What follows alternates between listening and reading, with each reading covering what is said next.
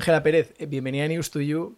Eh, te comentaba antes de entrar a, grabar que tenemos amigos en común que han pasado por el podcast y aunque tú vienes a hablarnos de una parte más de negocio, empresa, eh, tu historia es muy interesante porque ha sido una sucesión de casualidades lo que ha conformado Health Code, que es una empresa ya asentada y, y referencia en el sector de la salud en España.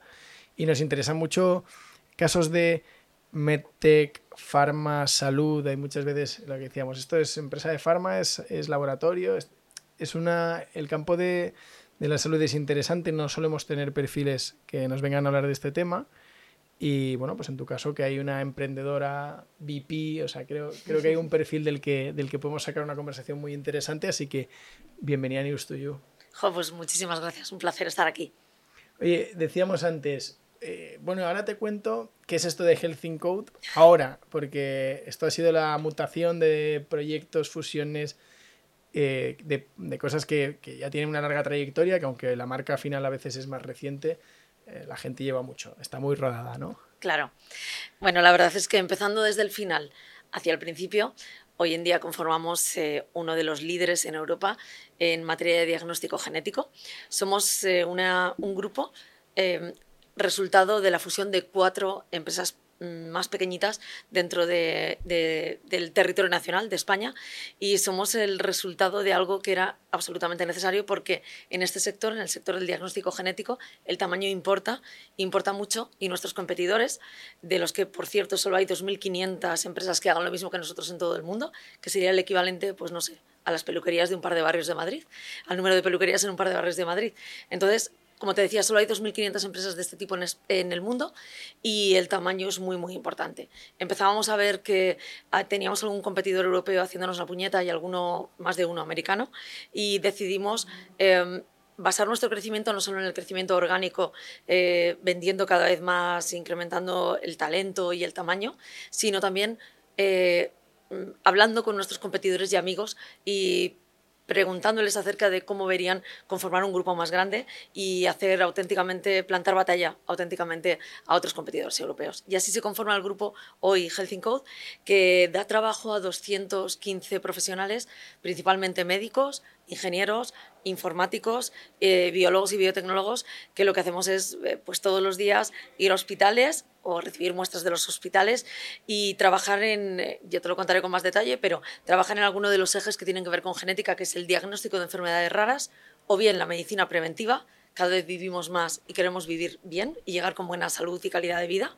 Y la tercera pata, que es la medicina de precisión, también se ha hablado mucho de ella.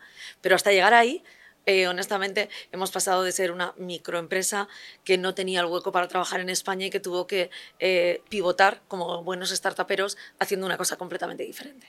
¿Qué competidores hay para la gente que no conoce el sector? ¿Hay alguna marca así que el público generalista pudiera conocer? Yo creo que no. Yo creo que no somos conocidos. Nuestro negocio es auténticamente B2B, lo que significa que damos servicio a hospitales, a clínicas privadas, principalmente a profesionales que son los que luego hablan con nuestros pacientes, con lo cual es muy difícil que conozcamos empresas como Invitae o Centogin, que son empresas muy grandes, pero es verdad que con negocios muy, muy orientados a la industria y en un sector como la genética, que no creo que capilarice bien a la sociedad en general.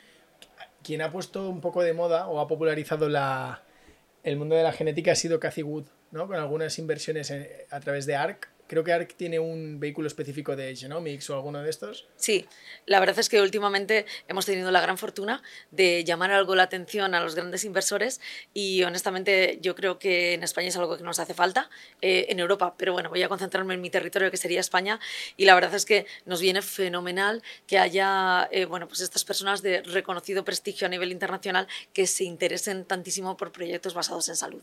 Entonces, no solo ellos, que no sé si llegarían a las empresas eh, digamos, que están en nuestro radar, sino otros inversores también eh, motivados por estos más grandes, son los que últimamente están mucho más sensibilizados, también después del COVID, eh, por invertir en empresas de salud y tener un poquito más de riesgo, que es algo que nos cuesta en España. No sé, me imagino, ahora te preguntaré qué es el producto. Has dicho que tenéis tres ramas distintas, pero por, poner un poco de imágenes a lo que nos estás contando, pero yo Wood creo que la conocí a raíz de, de CRISPR, eh, que era una especie de. Bueno, esta tecnología que permite la edición eh, genómica, no sé si lo he dicho bien. Sí, bueno, edición genética o edición genómica, no, edición genética. En todo caso, bueno, esto ha sido un premio Nobel que nos teníamos que haber llevado sin duda, sin lugar a duda, y una auténtica revolución. Alguien en el territorio, en Alicante, que inventa una metodología para editar el ADN esto, eh, nosotros, por ejemplo, en genética, en nuestra empresa nos dedicamos a diagnosticar enfermedades genéticas, pero no podemos ir mucho más allá, porque las grandes farmacéuticas investigan para curar enfermedades masivas, porque obviamente su público es masivo. Las enfermedades genéticas son enfermedades raras, enfermedades minoritarias, unitariamente, aunque luego son 8.500, eh, que no despiertan el interés de las grandes farmacéuticas y por tanto nos limitamos al diagnóstico. Esta tecnología, eh, CRISPR, lo que nos permite es precisamente editar el ADN y, bueno, eh, hablemos de bioética, hablemos de, que todo esto requiere una legislación intensa y lo comprendemos, pero abre las puertas a poder investigar y a poder curar algo que era impensable para nosotros hace muy poco. Y ahora lo tenemos, eh, la tecnología la tenemos al alcance de la mano. Otra cosa es que tengamos que regularla bien y legislarla bien. En, este caso, CRISPR que decías, yo había dicho CRISPR, o sea que CRISPR Therapeutics es algo así, ¿no? pero esto es una tecnología y es una empresa. Bueno, el investigador es, es eh, Mójica, que es un investigador de, de la Universidad de Alicante.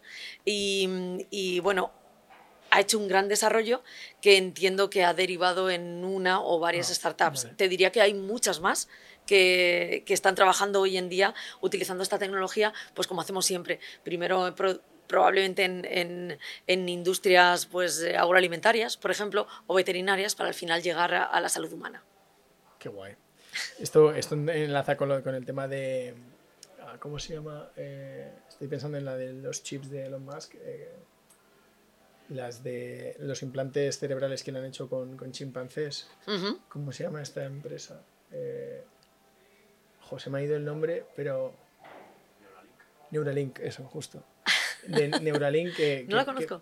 Neuralink va por otra vía. Ellos no editan genéticamente a, a, un, a un, animal o a un ser humano, pero lo que hacen es, eh, mediante conexiones nerviosas que se entrelazan con el chip que tienes implantado, pues, eh, no sé cuál es ah, el, proceso, pero ellos sí que consiguen eh, cambiar la conducta o influir en el, en el, en el sujeto. Pues, por ejemplo, salió el vídeo este de, de un chimpancé jugando al ping-pong, que realmente ellos tenían la capacidad de, de, enseñar al chimpancé a jugar al ping-pong cuando veía el juego, porque lo estaban como controlando desde Como monitorizando. Esto es lo que tú dices, que de primeras la gente piensa que, que, que salvajada, que cruel decir, no, es una posición de evaluar si está bien o mal, pero, pero sí que es algo que describes algo increíble, ¿no? Claro, es que lo primero que se te ocurre con esto es, eh, primero, nuestro cerebro va a imágenes de películas como Gataka y etcétera, y lo siguiente que decimos es, no, pero a ver si nos va a llevar esto a tener niños todos muy guapos, perfectos, muy inteligentes. Ya, ¿no? Eh, no, se trata de eso, se trata de que disponemos de una tecnología que nos permitiría bien regulada y bien gestionada curar enfermedades genéticas eh, que, que mm, tienen un gran impacto en niños pequeñitos y que hacen que su calidad de vida o su esperanza de vida sea muy corta. Entonces, ojo, estamos hablando de curar eh, niños que son los que suelen tener eh, enfermedades genéticas que debutan generalmente entre el entorno de los 0 y los 2 años eh, y no, se nos va el cerebro a, no, no, es que a ver si alguien lo va a utilizar para tener niños perfectos. Es que hay, en medio hay un gran, eh, un gran salto, ¿no? Estamos hablando de curar y estamos hablando de cosas que evidentemente requieren muchísima legislación, pero yo creo que los científicos eh, siempre nos vemos un poco limitados por, eh, a veces porque la sociedad va más a prisa ¿no? con sus eh, pensamientos que el objetivo que nosotros perseguimos, que en ningún caso es generar una humanidad perfecta, ni mucho menos. ¿Por qué nos da miedo la tecnología? Pues es buena pregunta. ¿Por qué nos da miedo? Porque estamos tan eh, espeluznados con ChatGPT y tenemos que limitarlo, eh, tenemos que prohibirlo en algún país prohibido. Eh, nos da mucho miedo. Yo creo que mmm, cambia el statu quo ¿no? y que, cambia nuestra forma de hacer las cosas y que eso genera que nos sintamos eh, más inseguros.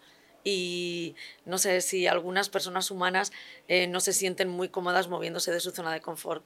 Yo en mi caso me parecen todo unos descubrimientos alucinantes que tendríamos que explorar hasta, vamos, hasta el último milímetro.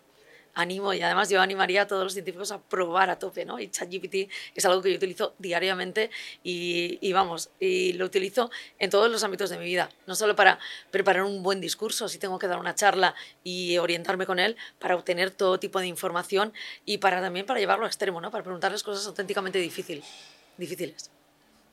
Antes eh, hemos pasado por encima de algo brutal. Eh, eres la primera persona que viene al podcast que sabe lo que es fusionar no una ni dos, sino cuatro empresas.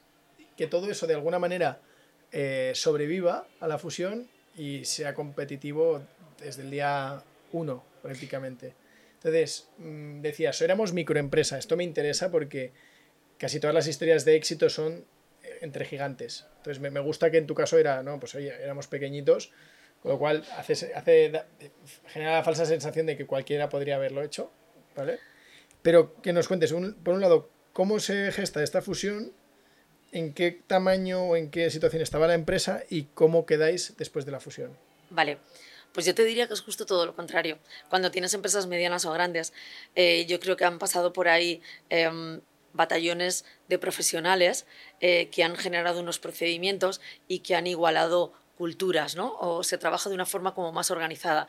En pequeñas startups muy tecnológicas, el talento de un grupo de personas importa mucho, deja una gran impronta y la cultura de esa compañía pesa muchísimo. Esto hace que lo que estés fusionando no sea Imegen con Genetac, con Health Code Coruña, eh, sino que lo que estás fusionando es prácticamente la empresa de Ángela con la empresa de Juan con la empresa de Lorenzo. ¿no? Y son como nuestros niños que siempre generalmente en charlas de estas decimos, ¿tú cuántos hijos tienes? Bueno, yo tengo dos y Health. Ah, yo tengo tres y Imegen. Ah, yo tengo... O sea, esto nos ha costado mucho más trabajo, sacrificios probablemente que nuestros propios hijos y entonces no dejan de ser algo eh, como muy propio, muy personal, que a veces es difícil eh, fusionar. Una vez dicho esto, es verdad que eh, esas fusiones se producen con mucho cariño, mm, con mucho respeto también, respetando mucho cómo entendió las cosas esa otra empresa que compitió contigo hasta hace dos días y que hoy forma parte de tu grupo, respetando mucho los procedimientos y buscando la mejor sinergia entre todos. Y respecto a lo que me has preguntado de mm, una, un tamaño o unos datos para evaluar el tamaño, te diré que éramos empresas de, en el entorno de los, entre los 5 y los 10 millones de euros cada una de ellas por separado. Yo conformamos un grupo que factura 45 millones de euros y de, trabaja, de unas plantillas de trabajadores de 40 a 60 empleados hemos pasado a 215. Con lo cual hemos pasado de pequeñas empresas culturalmente muy arriesgadas al territorio de cada una de ellas, pues en Galicia, en Andalucía, eh, y en Comunidad Valenciana hemos pasado a una empresa deslocalizada, eh, pero que tiene, digamos, procedimientos en común. ¿Y la marca es? Healthing Code. O sea, Healthing Code como marca sí que ha absorbido el resto de, empresas que se fusionaron. Sí. Eh, tomamos Healthy porque era la empresa que estaba más internacionalizada y consideramos que una vez que nos fusionáramos el territorio nacional lo teníamos muy bien, eh, bueno, pues estábamos muy bien posicionados en él y que entonces lo que nos merecía la pena era tomar la marca más internacional para a partir de esa marca ser, eh, posicionarnos mejor en, estos países de nuestro entorno. Vosotros sois todos locos de la tecnología, cada uno en su campo, pero esto es una operación muy financiera. Entonces, ¿Cómo es el, enfoque de la, operación? O sea, ¿quién, ¿quién os lo sugiere? ¿Es algo que ya teníais en la cabeza? ¿Quién os asesora? Yo digo, creo que para lo joven que eres es, es una historia atípica en España. Pues te lo agradezco lo de joven pero es verdad que es atípica. yo, yo monté la primera empresa de biotecnología en España, se llamaba Sistemas Genómicos. Eh, era una empresa que quiso dedicarse al diagnóstico genético, pero lo conseguimos justo cuando pasaron seis años después de que la montáramos. Tuvimos que dedicarnos seis años a hacer otra cosa, porque el diagnóstico genético orientado a humanos tardó seis años en llegarnos. Entonces es verdad que la montamos eh, de una forma muy, muy temprana y pensamos que nos lo iban a quitar de las manos. Veníamos de la Universidad de Valencia en este caso, éramos súper científicos, habíamos publicado muy bien, veníamos de proyectos europeos de secuenciación de ADN y consideramos que aquello que ocurría con éxito y que empezaba a ocurrir en Estados Unidos lo íbamos a poder implementar al día siguiente aquí en España. Y bueno, pues eso no ocurrió. No ocurrió, eh, por supuesto que no, porque existe un gap y luego nos dimos cuenta de seis años entre lo que ocurre en Estados Unidos y lo que ocurre en Europa. Eh, también consideramos, cuando éramos pequeños, considerábamos que los inversores, los fondos de capital riesgo, iban a valorar muchísimo esa tecnología que teníamos, iban a valorar muchísimo nuestro talento y que prácticamente también se iban a estar peleando por entrar en nuestra empresa. Y eso pues es algo que tampoco ocurre. Ocurre cuando tienes un balance positivo o cuando has pasado esa travesía del desierto. Honestamente, en nuestro país creo que todavía sigue faltando muchísimo capital semilla, muchísimo inversor que apueste por un proyecto que no está en números verdes, eh, pero que confíe en que la tecnología eh, bien evaluada y con una buena gestión, inyectándole dinero, puede salir adelante. Considero que nuestro país es una cantera de talento. Creo que formamos muy bien a nuestro personal. Creo que tenemos algún reto en la transferencia desde las universidades y centros de investigación a la industria y un enorme, eh, bueno, por, no decir, por no exagerar, pero, debería exagerar a tope, un enorme reto en ese dinero inicial que requieren las empresas para poner en valor una tecnología que surge del seno de las universidades o de los centros de investigación. ¿Conoces Medixen? Que están haciendo como un páncreas artificial. No, no lo conozco. Eh, bueno, Medixen es una empresa que eh, lo que está intentando es hacer un, parche para diabéticos que suministra eh, el glucagón como la insulina sin, sin pinchazo por ultrasonido. Entonces va conectado a tu móvil, regulan tus niveles de azúcar, tal, y, digamos que es como un, sí, como un páncreas artificial. Entonces te lo preguntaba porque yo esta historia sí la he seguido de cerca y he visto los grandes problemas de financiación que tienen. Es, es, muy cara la investigación y en vuestro caso además la investigación va asociada a... Eh, o sea, vosotros no tenéis que pagar APIs para poder dar servicio, tenéis que construir las APIs. Claro. Entonces, ¿Cómo es esta parte? Lo has dicho ahora un poco, ¿eh? pero desde el día uno, ¿cómo te has ido financiando? ¿Eres ese tipo de emprendedor que tiene proyectos muy diluidos, pero que a la larga compensan porque han, han escalado? ¿O ha habido muy poca dilución porque habéis tirado con recursos familiares? O sea, ¿cómo has ido organizando esto? Bueno, la verdad es que a mí me ha ocurrido un poco de todo. En estos 25 años de trayectoria, desde que inicio mi primera empresa con 24 años, me ha ocurrido de todo. Eh, he tumbado, la primera empresa la tumbé porque no elegí bien a un socio que se la quedó cuando la empresa empezó a ir bien, pero me ha pasado un poco de todo financieramente. Y en ese sentido empezamos, eh, bueno, hemos seguido todos los pasos. Empezamos con nuestros familiares, amigos y los locos eh, que nos seguían en ese momento inicial en el que decidimos em, que eso que habíamos investigado y que éramos uno de los pocos grupos en todo el mundo que sabía secuenciar ADN, eh, éramos 15 en todo el mundo. Y que qué pena que aquello se quedara en un paper y no poder llevarlo a la sociedad. Entonces decidimos montar aquella primera empresa, eh, empezando poquito a poco, con pequeños recursos, pero ahí la verdad es que tuvimos muchísima atracción y conseguimos los primeros 20 socios y nos equivocamos con uno, de los 19 muy bien y uno muy mal. Pero con eso empezamos a tener el primer dinero el, bueno, pues el capital inicial para comprar el primer y para tener el primer laboratorio. En ese momento nos damos cuenta que aquello a lo que habíamos dedicado nuestra empresa no es algo que nos van a comprar. Cuando vamos a ver a los médicos nos dicen que era aquello del diagnóstico genético, que ellos no habían oído nada de esto en ningún congreso y que desde luego no nos iban a comprar. Entonces, bueno, pivotamos la empresa hacia la seguridad alimentaria y empezamos a utilizar el análisis de ADN para ver si un alimento era transgénico o no, o tenía un ingrediente caro que era por lo que ese producto se compraba. Por ejemplo, si aquel foie que se vendía a través de una cadena muy conocida en España eh, estaba compuesto 100% por hígado de oca o tenía una contaminación con hígado de pollo. ¿no? Pues esto el ADN te lo puede decir. Y así estuvimos durante seis años eh, sobreviviendo. Empezamos a tener algún, eh, algún, o sea, eh, gracias a que pivotamos, teníamos números, no te diré verdes, pero no perdíamos, no era una travesía del desierto de seis años sin facturar ni un solo euro. En realidad sí que empezamos a facturar desde el primer día. Lo que ocurre es que siempre pensamos que como lo que queríamos hacer era salud humana, teníamos que seguir comprando los secuenciadores mejores y seguir investigando y seguir estudiando para que cuando se diera el pistoletazo de salida en Europa y en España, estuviéramos los primeros colocados en la línea eh, y salir los primeros para dar esos servicios de diagnóstico genético. Entonces, bueno, esto nos hizo que fuéramos pasando por diferentes, de, los, eh, de las tres Fs pasamos a un Family Office, que fueron quienes nos ayudaron en la segunda empresa que montamos cuando la primera, eh, digamos, eh, la perdemos.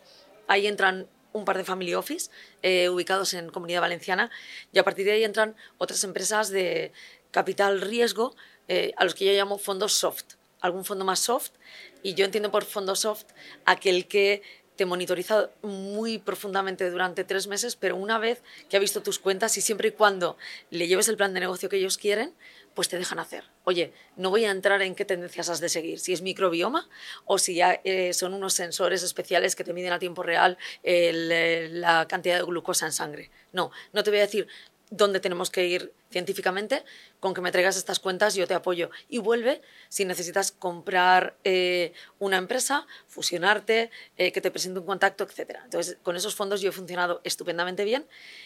para acabar al final en un fondo hard cuando realmente al fondo soft le dije, pues voy muy bien, todo está muy bien, pero acabo de ver otras dos empresas que quiero y esto nos va a costar bastante dinero. Entonces ahí es cuando tuvimos que fondear en fondos más grandes. Un segundo que se me ha ido bajando esto. es verdad. Sí, es que me da miedo que se pierda el audio. Entonces, como te voy a coger desde la respuesta, voy a apretar esto un poco. Sí, no, anda va súper despacio. ¿eh?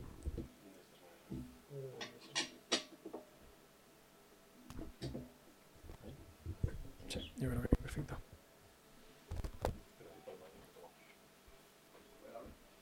Hola, hola, hola, hola. Bueno, eh, varias cosas, Ángela. Una, ¿puedes dar nombres de estos fondos? O sea, ¿es, público, se puede decir, o prefieres...? Sí, no, ningún problema. del soft, del hard, por entender cuál es la ruta del, levantador, ¿no? Claro, pues además fue absolutamente increchendo. Em, primero teníamos, como te digo, los familiares, luego un family office que se llamaba, en Valencia se llamaba Realiza, eh, y bueno, pues eran un grupo, los family office, un grupo de empresarios valencianos de éxito en sectores completamente diferentes al diagnóstico genético, que nos ponían un poquito de dinero y mucho cariño y mucha experiencia. Luego de ahí pasamos, eh, nos localizó eh, en una feria, nos localizó y nos iba siguiendo un pequeño deal club, diría yo, que, que era más bien un club de inversión. También recogí una serie de familias con dinero, ya ubicadas en Madrid. Eh, y esta empresa que se llama Biolti, pues nos echó el ojo y nos dijo, ostras Ángela, yo creo que, habló conmigo personalmente y me dijo, yo creo que los socios que tienes ya no serían los más adecuados para que te siguieran acompañando en las siguientes fases que ha de dar tu empresa eh, escalando. ¿no? Piensa que en ese contexto ahora sé un poco de inversión, pero en aquel momento seguía siendo como muy científica, ¿no? Y estaba muy preocupada por cualquier ámbito diferente del ámbito de inversión. Entonces, ellos me ayudaron a entender que quizá mi hermana y mi profe de la universidad no eran los mejores socios, ni siquiera ese señor que había tenido éxito vendiendo como interproveedor de Mercadona X cosa, ¿no? Y entonces lo que pensamos ahí es que íbamos a hacer una siguiente ronda en la que cambiábamos los socios. Y de los 19 pasamos a muy poquitos socios que eran Biolti y en este caso, en este caso Qualitas Growth, que, bueno, eh, capitaneado en aquel momento por Borja Oyarzábal, que fue quien, eh, pues en nuestro caso, invirtió en Imegen, que era la empresa, eh, que era la empresa que al final conforma o diseña ese grupo de empresas que se fusionan para conformar el grupo Heltinco. Imegen, que es el, la empresa desde Valencia que llama a las demás y conforma ese diseño de fusión, eh, pues entra en contacto con, eh, bueno, eh, la localiza Borja Oyarzábal en su fondo que era Qualitas Growth y a partir de ahí cuando vemos que podemos fusionarnos con el resto, entra el ANTRA, el anterior N más 1, una empresa, pues yo creo que de, capital riesgo muy importante en España. ¿Y, ahí ha terminado vuestra historia con el capital riesgo o luego han venido otras? Bueno, estamos en, pleno proceso en el que eh, eh, nos queda una ronda más, yo creo. A mí, desde luego, me queda una última. ¿Que se verá en 2023? Se verá quizá en 2024 o 2025, yo creo. Muy inicial, ¿no? Estáis empezando ahora. Eso es, eso es. Eh, bueno, con ellos llevamos tres años trabajando y yo creo que nos quedan como dos más para, para, dar el siguiente pase, para volver a cambiar de socios. No sabemos si será un fondo, probablemente mucho más grande que Alantra, e internacional, o bien el último industrial, que probablemente llevará en su cartera otro, otra empresa de, diagnóstico genético todavía más grande que Gel5. Cuando tú vas a, cuando, empiezas a comentar esta operación, la operación la capitaneas tú, la de fusión. Sí, yo eh, siempre digo, bueno, no sé si soy muy estratégica, eh, era muy científica y sobre todo muy trabajadora. Ostras, es que yo me dejaba la piel en el laboratorio y como digo yo, barría la puerta, cogía el teléfono, secuenciaba y luego me iba a visitar a unos clientes, ¿no? Entonces esa ha sido mi vida. Conforme la empresa era más grande, dejabas de barrer la puerta y coger el teléfono probablemente, pero seguías muy vinculada a todos los departamentos, ¿no? Entonces, eh, pero sí que hubo una cosa que me tomé el tiempo de hacer, que fue irme a comer o cenar, según el caso, una vez al año con todos mis amigos y competidores, o competidores y amigos, según se entienda. Entonces, me tomaba la molestia de, chicos, estamos en un sector eh, muy poco conocido, somos muy poquitos en España, ¿qué tal si nos reunimos a comer y nos ponemos al día de cómo vemos todo esto? No podemos comprar un informe que nos diga cómo van las tendencias en España y difícilmente en el mundo, ¿no? Alguna cosa hay, pero eh, si nos ponemos al día, si yo te cuento a ti cómo lo veo yo y tú me cuentas cómo lo ves tú, quizá juntos podemos hacer algo más y mejor contra nuestros competidores. Es súper raro. pues sí, porque yo siempre decía, yo les decía, venga, empiezo yo y tú me dices lo equivalente. Me decía, venga, va. Y entonces yo les daba a cualquiera de ellos, les decía, bueno, pues yo tengo X clientes o he conseguido entrar en un hospital de esta manera. Y entonces... ostras, no me cabe en la cabeza precisamente el hecho de que es un mercado pequeño y que sois pocos es lo que haría más difícil aún, ¿no? O sea, yo no sé cómo es el mundo de las aseguradoras, pero creo que el CEO de Mafre puede tener poco odio al CEO de Mutua.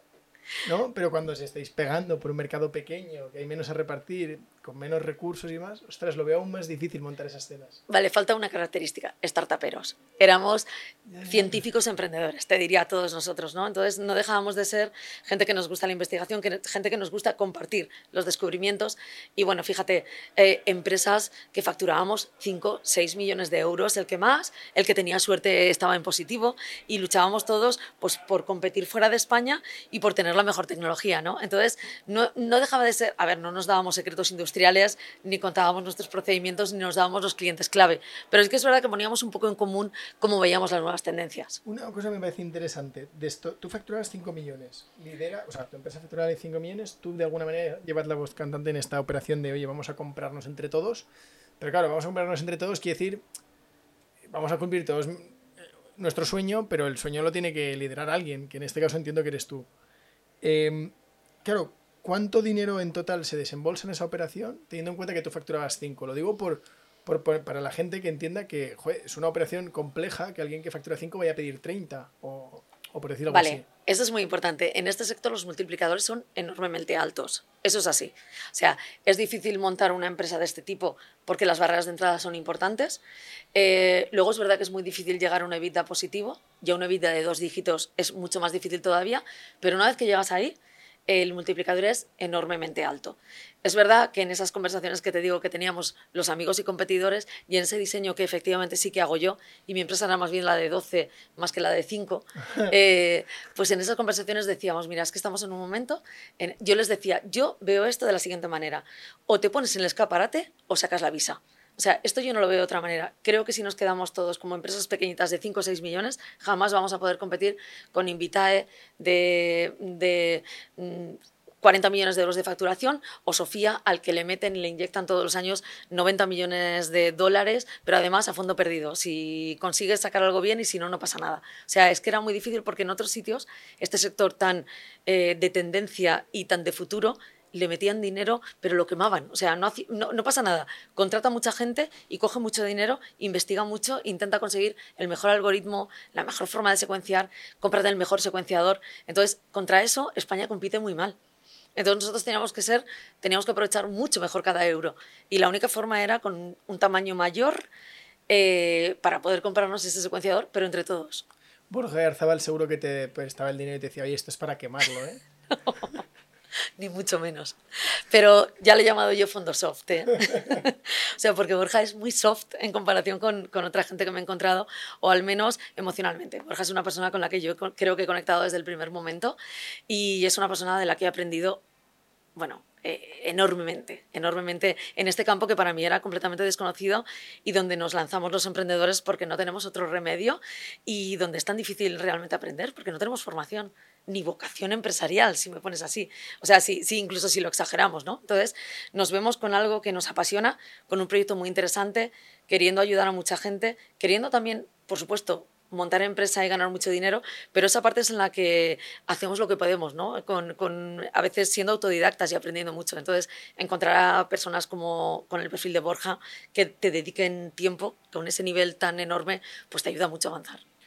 El, el paso por el podcast y una de las cosas que valoramos es, es la austeridad. ¿eh? El, el, que él lo llama cultura de cuidar el dinero. Nos gusta tener inversores de este estilo.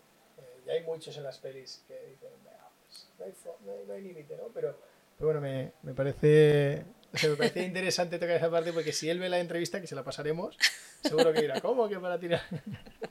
No, seguro. Yo contaba el caso de los suizos ¿eh? y de los americanos. En ningún momento eso pasa a la frontera de los Pirineos. Qué bueno. Oye, para ir terminando, que además, Ángel, hoy hemos conseguido grabar contigo, pero en, en, teníamos poco tiempo porque de vuelta a Valencia. Eh, nada, antes de, de, pasar al cuestionario final, sí que me gustaría preguntarte cómo es, sobre todo para quien no lo ha vivido, eh, ir de pivot en pivot, lo exigente que es a nivel emocional, la, la fe ¿no? que tienes que tener en, en, en ti en, y hay poco a lo que agarrarse muchas veces, pero tiras para adelante. ¿Cómo, cómo vives tú esto que, que, te ha tocado hacerlo varias veces? Bueno, yo, mm, con el paso del tiempo, a estas preguntas siempre digo que es verdad que los emprendedores creo que nunca paramos a hacer un análisis y ver qué es lo común entre nosotros para poder eh, responder a este tipo de preguntas como, como nos gustaría, ¿no? Como querría nuestra audiencia en este caso. Entonces, muchas veces lo que hacemos es pensar qué es lo que nos pasa a nosotros y, y extrapolarlo, ¿no? Eh, creo que cuando he estado en una mesa con varios emprendedores teníamos todos características comunes y no hace falta que sean científicos, podían ser emprendedores pues en hostelería o en cualquier otro ámbito. Somos personas que dormimos poco, somos personas que reseteamos por la noche y que al día siguiente, y este es mi caso, yo me levanto todos los días como si fuera el día de la marmota, de aquella película, ¿no? En la que se levantaba y era como un día en el que no había pasado eh, nada malo el día anterior. Yo afronto todos los días como como una oportunidad para que mi empresa sea más grande, para poder curar y diagnosticar a un paciente más y para poder inventar algo en el laboratorio, poder ser más grande, vender a un gran grupo o hacer algo que han hecho muy poquitos antes en el mundo. ¿no? Entonces creo que esto es algo común a los, a los emprendedores y por eso pivotamos, por eso eh, no, tenemos, no tenemos límite eh, al trabajo, no hay horas, eh, tenemos unas familias con una resiliencia casi tan grande como la nuestra propia y he visto en todo este tiempo que es algo común, algo común a, a, los emprendedores y emprendedoras con los que me he ido cruzando. Qué bueno, me encantaría ¿eh? que hubiera durado más, más tiempo, Ángela. Qué pena porque me quedan muchas preguntas, pero bueno, para una segunda parte. Eso es. El, para terminar el cuestionario es una, una canción que recomiendes, una canción que te guste mucho. Bueno, a mí me gusta mucho. Eh, la verdad es que como todo el rato cambio, como te he dicho, que cambio y evoluciono de una manera salvaje, pues a mí me gusta mucho el, el, el rock inglés, eh, me gusta mucho el pop español y bueno, hay una canción que me gusta mucho eh, que se llama Fascinados, pero en realidad lo que me gustan son grupos en general y entonces, pues bueno, me quedaría, me quedaría con Eric Clapton, me quedaría con U2 y Depeche Mode, que ha marcado, eso ha marcado mi juventud probablemente, porque me has llamado joven, pero tengo unos años. no era por cumplir, ¿eh? Cuando has dicho llevo 25 años, digo, ostras. Pues no salen las cuentas. No, no, claro. Eh, ¿Un restaurante que recomiendes? Eh, pues te diría que cualquiera con una comida asiática buena. Cualquiera, te diría que cualquiera. Eh, es que te daría alguno, pero eh, voy cambiando de uno a otro y me encanta venir a Madrid precisamente para descubrir la gastronomía que tenéis aquí y, y acercarme a uno que me han recomendado, entrar y tener una gran, una gran experiencia. Hay uno que me gusta mucho que se llama el Green Tea, que está en, si no me equivoco, en el Westin, aquí en el hotel, en el Westin de Madrid, que este he ido más de una vez, lo cual ya es raro en mí porque siempre cambio. Una aplicación que te guste mucho. Spotify. Y lo último que has comprado en Amazon. Pues probablemente unos cascos, o sea, unos auriculares inalámbricos, porque debo ser el mejor, el mejor usuario de, de este tipo de, de, aparato que pierdo sistemáticamente pues cada semana, una cosa es así. Es lo único malo que tienen los. Que se sí, sí. Y ya lo compro de cualquier marca, ¿eh? Ya, ya es de cualquier marca. Ya, ya no puedo permitirme el lujo. Primero se lo compra AirPod y a partir del segundo ya dice, bueno, vamos a comprar uno de MediaMark. Que... Efectivamente. Ya me los compro a puñaditos, en cajitas, de cualquier tipo de marca porque me van a durar una semana. Y, y me, me, queda una pregunta. ¿Un libro que, que, te guste especialmente? Bueno, pues lo mismo. eh, leo de forma compulsiva y como duermo muy poquito, eh, leo todo tipo de eh, informes financieros, análisis de bolsa y muchísimos libros. Y además libros de todo tipo, no solo científicos, sino de cualquier tipo.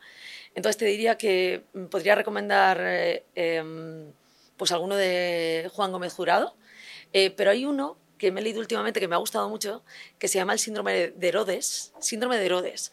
Lo ha coescrito eh, una persona a la que admiro mucho, eh, que tiene una empresa que ha vendido a una gran multinacional en, en, Valencia y que mm, y su nombre es Daniel Ramón. Me lo regaló dedicado y me lo he leído con muchísimo gusto y es un libro muy bonito que va de microbioma, una gran tendencia eh, que vendrá en los próximos meses y que, de la que vamos a oír hablar mucho todos. Bueno, pues Ángela, ha sido un placer y de verdad te digo que espero que haya una segunda parte del podcast y que nos tiremos largo y tendido. Pues cuando queráis, aquí estaremos.